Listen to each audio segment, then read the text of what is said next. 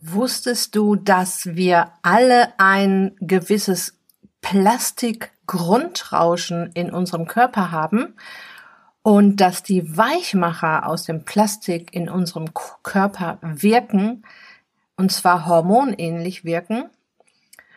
Ich finde, das sind gute Gründe, sich mit dem Plastikthema auch in diesem Podcast auseinanderzusetzen.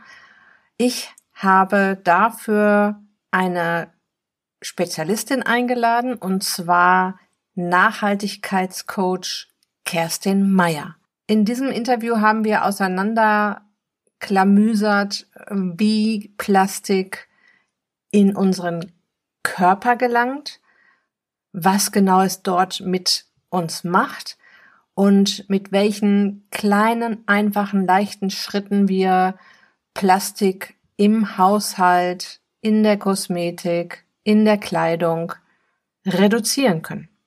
Viel Spaß mit dem ersten Teil. Herzlich willkommen in der Podcast-Show Once a Week, deinem wöchentlichen Fokus auf Ernährung, Biorhythmus, Bewegung und Achtsamkeit. Mit Daniela Schumacher und das bin ich.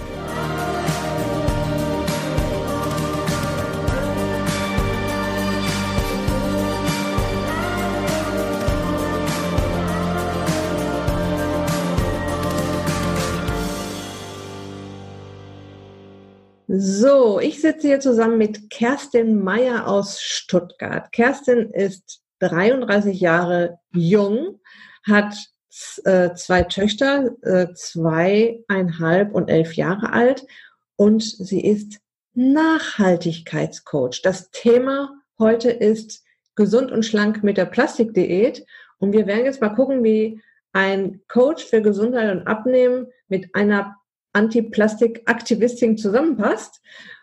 Nochmal zu Kerstin. Sie hat 2016 einen super interessanten Blog ins Leben gerufen, der heißt Laboratorium für Nachhaltigkeit.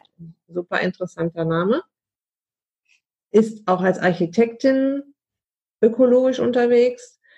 Herzlich willkommen in meinem Podcast. Meine ersten zwei Fragen an dich. Wie wird man Nachhaltigkeitscoach und ich habe dich letztens bei RTL gesehen. Welche Sendung war das nochmal? Hallo Daniela, danke schön, dass wir heute hier zusammen sprechen. Ich freue mich sehr, dass du mich angefragt hast und äh, finde das auch ein ganz spannendes Thema, die Kombination Gesundheit und Plastik. Das ist was ganz Wichtiges und das beschäftigt uns ja auch sehr gerade in der Gesellschaft.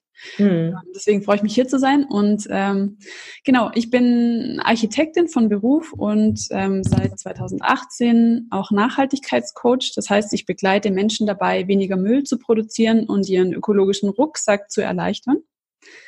Das Ganze soll nicht ähm, negativ sein und mit Verzicht, mit negativem Verzicht erstmal zu tun haben, sondern ähm, ich erlebe es auch so, dass das eigentlich eine Erleichterung für uns ist, wenn wir probieren, nachhaltiger zu leben. Es macht uns freier, leichter und entspannter auch. Es hilft uns ähm, und ist deswegen was Gutes, meiner Meinung nach. Also wir müssen uns ja. nicht einschränken, sondern im Gegenteil, wir tun uns was Gutes.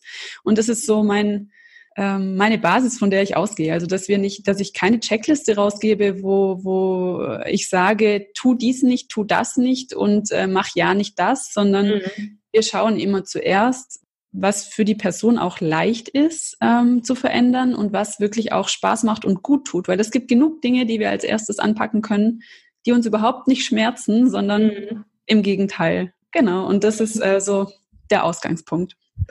Du rennst bei mir ja sowas von offene Türen ein. Ich bin die Plastiksparerin vor dem Herrn. Bin super gespannt, was ich bei dir heute noch lernen kann. Bin da auch schon echt fanatisch mit, mit dem Plastik sparen, also im besten Sinne, ne? also jetzt im positiven Sinne. Ich bin Windsurferin und habe dann habe natürlich auch nochmal ein besonderes Verhältnis zu unseren Meeren und es sind ja gerade unsere Meere, die da unter dem ganzen Plastik leiden, unter anderem.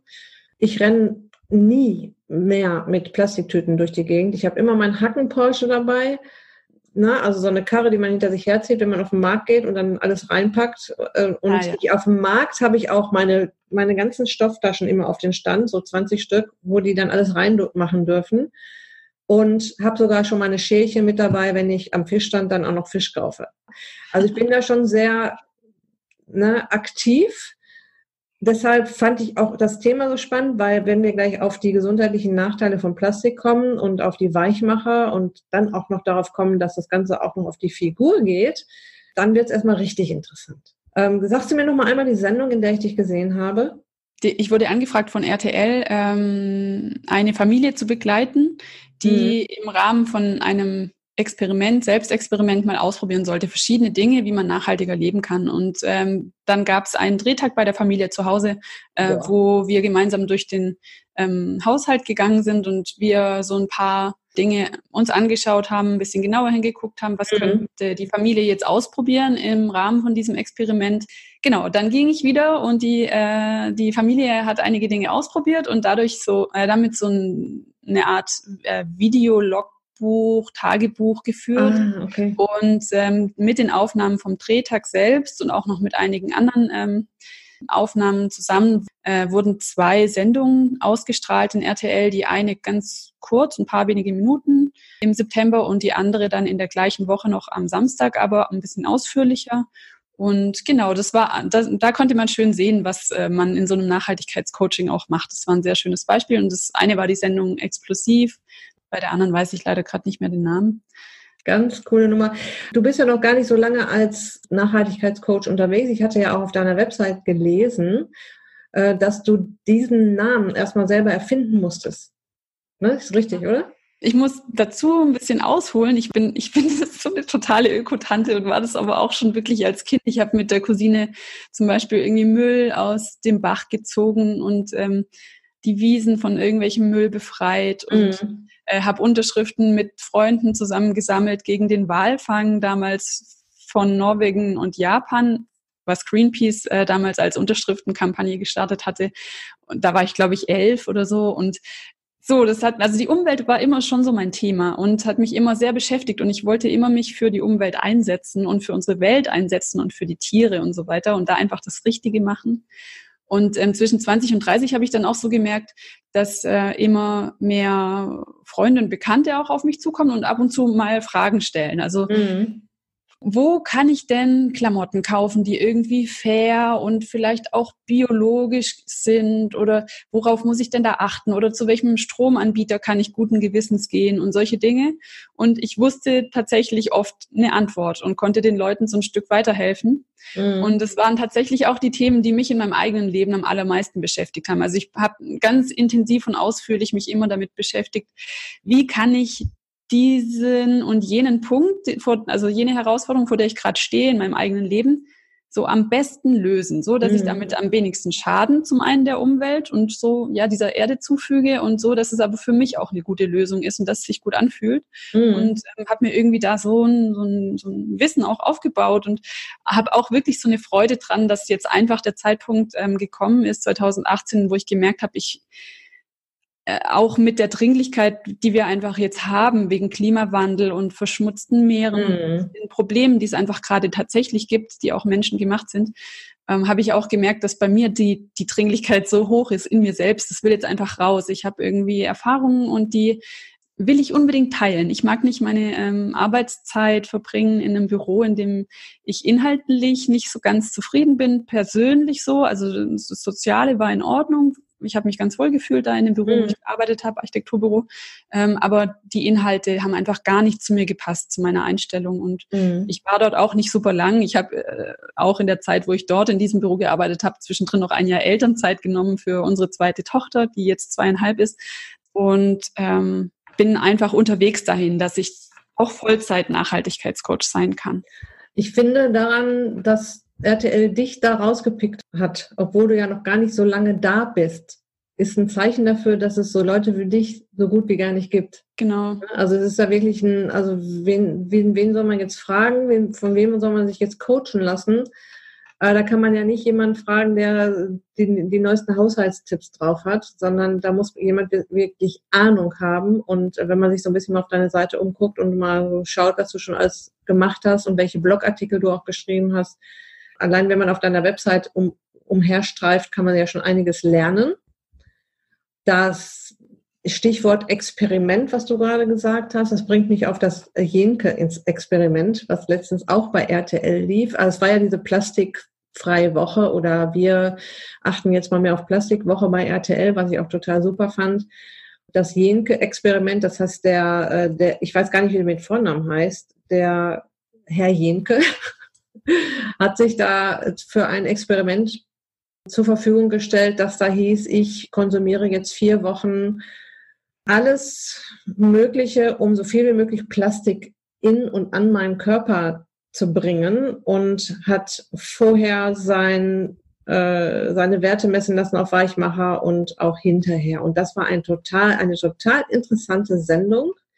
Ich gucke sowas eigentlich nie, und den schon mal gar nicht. Aber jetzt, ich habe jetzt eine ganz andere Meinung über den, weil der hat wirklich richtig sich vorher erkundigt. Man merkt an dem, was er erzählt, dass er auch Ahnung von dem hat, was er da jetzt untersucht hat. Und er ist auf der Welt umhergefahren und hat sich überall so diese Plastiksituation angeguckt. Ja, und ganz schreckliche Sachen festgestellt da, ne? dass eben bis 2030 mehr Plastik als lebende Organismen im Meer sind. Pro Minute eine Ladung Plastik im Meer. Hallo? Über Schiffe 20 Prozent, 80 Prozent über Land. Und die härteste Aussage fand ich, äh, Plastik verschwindet nicht, es wird nur kleiner.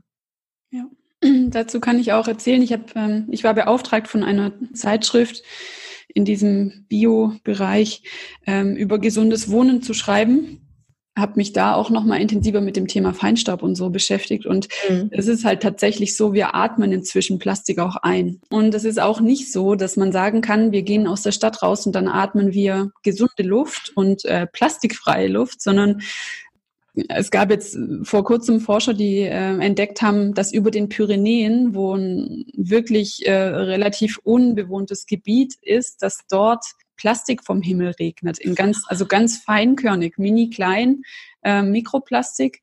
Das hat dort erstmal nichts mit einer großen Stadt oder so zu tun. Mhm. Aber natürlich jetzt, also wir wohnen in Stuttgart und da ist klar die äh, eins der großen Probleme, vor allem der Reifenabrieb und das, mhm. was wir produzieren an, an Mikroplastik in dem Staub, den wir hier in der Stadt haben. Und ähm, ein Teil von diesem Staub ist eben so mini klein, der Feinstaub, dass der halt auch ähm, in unseren Körper über die Lunge eintreten kann. Und das mhm. ist gar nicht gesund für uns. Also das erzeugt ja. Kreislaufprobleme und diverse andere Probleme. Mhm. In diesem Experiment wurde unter anderem auch von einem gewissen Grundrauschen gesprochen, das wir alle im Körper schon haben. Wir haben alle schon Weichmacher, also sprich Plastik, so einen Grundrauschen in unserem Körper. Die haben sogar bei äh, sich zehn Kinder genommen zwischen drei und zehn Jahren und haben da untersucht, da wird das Urin dann untersucht. Bei allen Kindern gab es Weichmacher schon im Urin.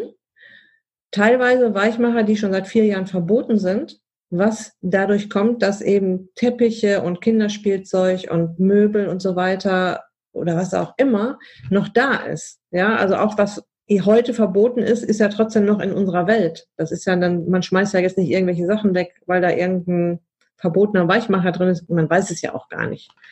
Genau. Also das, das mit den Kindern und dass wir so ein Grundrauschen schon in uns haben und der hat nach dem Experiment nach nur vier Wochen, da hat er sich aber wirklich nur die Fertignahrung in Plastik eingeschweißt, in die Mikrowelle geschmissen, vier Wochen gegessen und auch Plastikklamotten getragen und Plastikkosmetik auf die Haut gemacht, da war das Ergebnis extrem anders als vier Wochen vorher. Aber dieses Grundrauschen, das hat mich echt geschockt. Ne? Also ich mhm. weiß schon viel über diese ganze Plastikgeschichte, aber da habe ich gedacht, meine Güte, es ist, es ist tatsächlich so. Ich habe das auch nachrecherchiert. Ich, hab, ich glaube jetzt nicht alles, was bei RTL erzählt wird, aber es war wirklich gut, äh, eine gut äh, recherchierte Sendung und äh, tatsächlich haben wir alles im Grundrauschen im Körper. Ja, das ist total beängstigend. Also, weil man das auch nicht sehen kann. Man kann das nicht einfach nehmen wie einen äh, leeren Joghurtbecher und in Müll schmeißen oder irgendwie wegtun, sondern das Mikroplastik ist einfach da auf der Welt und wir sehen ja. es nicht mal und können es deswegen einfach aufnehmen, essen, einatmen, äh, über die Haut aufnehmen. Mhm. Zum Glück ist es ja tatsächlich trotzdem so. Es gibt ja viele, viele Möglichkeiten, wie wir ähm, Plastik aus unserer Umgebung auch äh, loswerden können und auch dafür sorgen können, dass es weltweit einfach dass die Nachfrage hoffentlich doch wieder sinkt nach diesem mhm. gefährlichen Material mhm. und wir mittelfristig irgendwie aus dem Problem so halbwegs wieder rauskommen. Also dass sich das Problem einfach nicht noch enorm versch verschlimmert sozusagen. Mhm. Da sind wir wirklich, da bin ich ganz überzeugt, da können wir ganz, ganz viel tun. Also wenn wir jetzt einfach das so akzeptieren und, und weitermachen, klar, dann wird das Problem einfach immer noch schlimmer, weil wahrscheinlich immer noch mehr Plastik verwendet wird und so weiter. Aber wir können was tun, wir können was verändern, auch wenn sich unser eigener Beitrag manchmal so klein anfühlt, dass er einfach verschwindend klein ist und es gar nichts mehr bringt. Aber wir beeinflussen durch unser eigenes Verhalten unser Umfeld und unser Umfeld ist gar nicht so klein, wie wir immer denken. Ja, ich denke auch manchmal, ich bin so ein kleiner Indianer, ich, ich spare hier meine Plastiktüten und meine Verpackungen und dann sehe ich eine Baustelle, wo äh, das ganze Haus mit Plastik umhüllt ist oder ich sehe Krankenhäuser oder Restaurants, Pflegeheime, wo mit Plastik nur so um sich geschmissen wird. Aber du hast vollkommen ja. recht, wir beeinflussen ja nicht nur die Umwelt, dadurch, dass wir da ordentlicher mit umgehen, sondern auch unser Umfeld. Das stimmt. Ne? Also man erzählt das und man, man zeigt ja anderen, also die Frau, die am, am Fischstand neben mir steht und sagt, das ist aber eine gute Idee, das mit dem Plastikschalen, ne? dass sie das jetzt hier nicht in die Alufolie anpacken lassen. Ne? Ähm, da, da hast du vollkommen recht, aber trotzdem denke ich manchmal, boah, bin ich ein kleiner Indianer gegen all dem Plastik, was hier auch in anderen Ländern und so weiter in den Kreislauf kommt. Ja.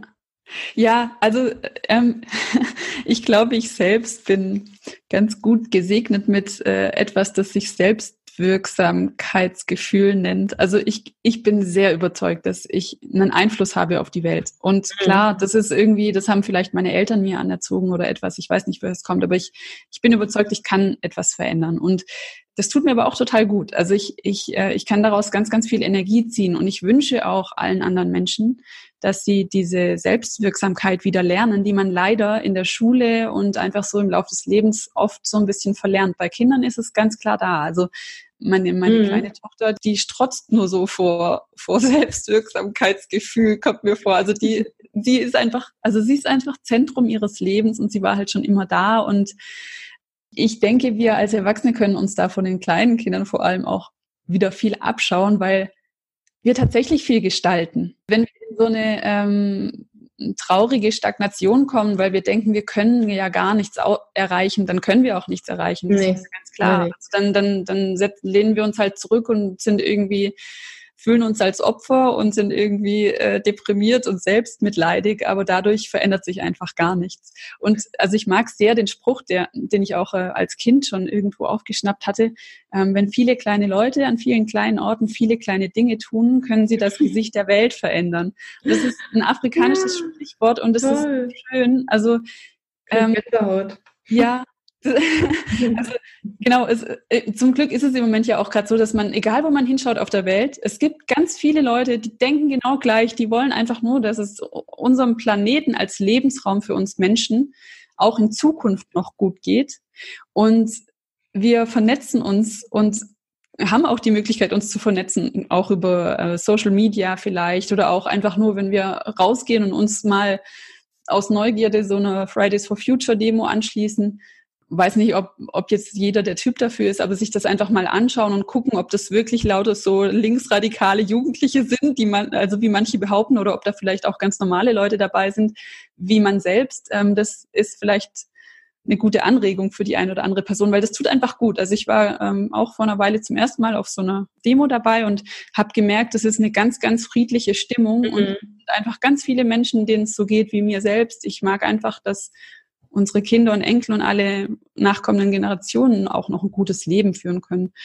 Das ist schön, da andere Menschen zu sehen, die, die mhm. das gleiche Bestreben haben, weil das Kraft gibt und auch zeigt, ja, ja, ja, ja, wir sind schon wirklich viele. Und wenn ja. jeder von uns auch nur so ein bisschen was tut, dann verändern wir wirklich was. Wir verändern die Nachfrage auf dem Markt. Ähm, wir, wir gestalten damit das Angebot genau. auch mit.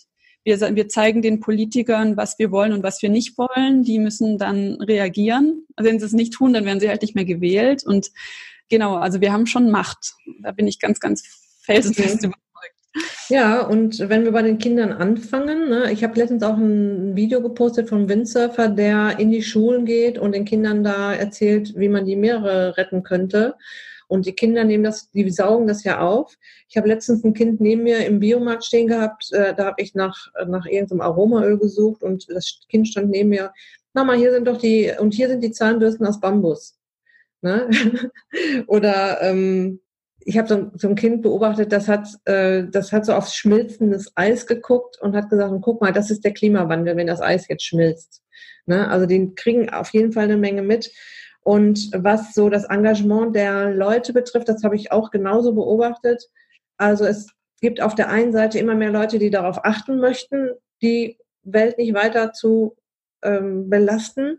Und auf der anderen Seite auch immer mehr Leute, die so Projekte ins Leben rufen, um um sie auch zu entlasten wieder. Also die Ocean Cleanup zum Beispiel. Ne? Das ist ja so ein Projekt, wo das Plastik quasi wieder eingefangen wird. Das heißt, man fängt jetzt auch an, von beiden Seiten zu denken, ja, wir müssen versuchen, das Plastik einzudämmen, aber wir müssen auch gucken, wie wir das jetzt erstmal wieder rauskriegen aus dem Meer.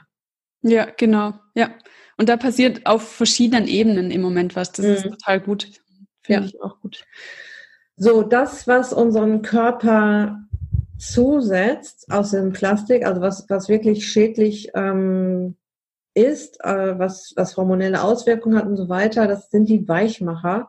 Nur mal kurz zur Erklärung. Weichmacher, bekannt als BPA, gehört zu den hormonellen äh, Schadstoffen, das heißt endokrine Disruptoren, das heißt, die tun quasi so, als wenn sie ein Hormon wären, diese Weichmacher, und besetzen die Rezeptoren auf unseren Körperzellen und bringen da einiges durcheinander. Darauf werden wir gleich natürlich noch näher zu sprechen können. Nur schon mal als Einleitung jetzt, wenn wir jetzt anfangen wollen zu überlegen, wie kommt das Plastik in unseren Körper, erstmal zu schauen, was ist denn daran jetzt so schlimm? Das sind halt die Weichmacher. Unabhängige Wissenschaftler sind sich einig, dass BPA oder Weich, diese Weichmacher auch in kleinsten Dosen schon in unser Hormonsystem eingreifen und deshalb gesundheitsgefährdend sind. Und jeder, der hier den Podcast schon länger verfolgt, weiß, dass unser Hormonsystem auch eine Menge mit unserer Figur zu tun hat. Deshalb bezieht sich das alles auch wieder auf dieses Figurthema. Diese Wissenschaftler haben dann auch noch festgestellt, dass einige der Weichmacher im Verdacht sind, Übergewicht und Diabetes mit zu verursachen. Es gibt Weichmacher, die lebertoxisch wirken und es gibt welche, die fortpflanzungsgefährdend sind. Also das erstmal dazu. Es ist wirklich kein Pille-Palle-Thema hier, ne, so, ja, so ein bisschen Plastik, ein bisschen Mikroplastik hier, ein bisschen Mikroplastik da und egal. Nein, das landet tatsächlich in unserem Körper. Das sind jetzt keine äh, Dinge, die da so gar nichts bewirken. Es bewirkt was in unserem Körper. Und deshalb würde ich jetzt gerne mit dir erstmal sammeln, liebe Kerstin. Wie kommt denn das Plastik überhaupt in unseren Körper? Wie kommt das da rein? Ja, ja, einer der großen Punkte ist natürlich die Verpackung von unseren äh, Lebensmitteln. Leider ist ja Standard, wenn man sich so im Supermarkt anschaut und äh, einfach einkauft, ganz normal im Supermarkt, da ist ja fast alles in einer Plastikverpackung. Da kommt natürlich ein Teil her.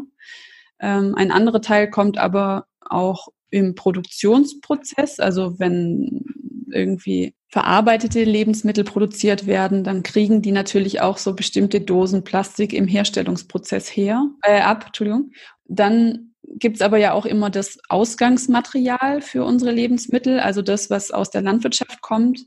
Und auch in der Landwirtschaft, also in den Ackerböden und so weiter, ist schon Plastik, Mikroplastik zu finden das kann auch so schon in diese Grundnahrungsstoffe gelangen. Aber mhm. viel kommt wohl tatsächlich durch die Verpackung später. Also dieser Plastikmantel in Konservendosen, Getränkedosen und ich, seitdem ich das weiß, dass Kassenbons, also dieses Thermopapier von der, von dem Bon, den du an der Kasse bekommst, auch BPA oder Weichmacher enthält nehme ich die gar nicht mehr an, weil man nimmt die in die Hand und dann das nächste Mal hat man die Finger irgendwie äh, am Mund oder auf der Haut und ich sage immer, ich brauche keinen Bon. Ja, dazu gehören auch die Parktickets. Also die meisten ja. Parktickets sind inzwischen auch auf solchem beschichteten Papier. Da kommt man leider nicht mehr so sehr drum rum, aber das ist gut, einfach den Kassenzettel nicht mitnehmen. Ja, ja. Und was auch in der Jenke-Sendung gesagt wurde, ähm, fetthaltige Lebensmittel saugen Weichmacher auf wie ein Schwamm. Mhm. Ja, das heißt, wenn du da eine Dose mit Kokosmilch hast zum Beispiel und du hast da eine BPA-Beschichtung in der Dose, dann hast du dann auch dieses, diese Weichmacher in der Kokosmilch, ganz klar. Ja.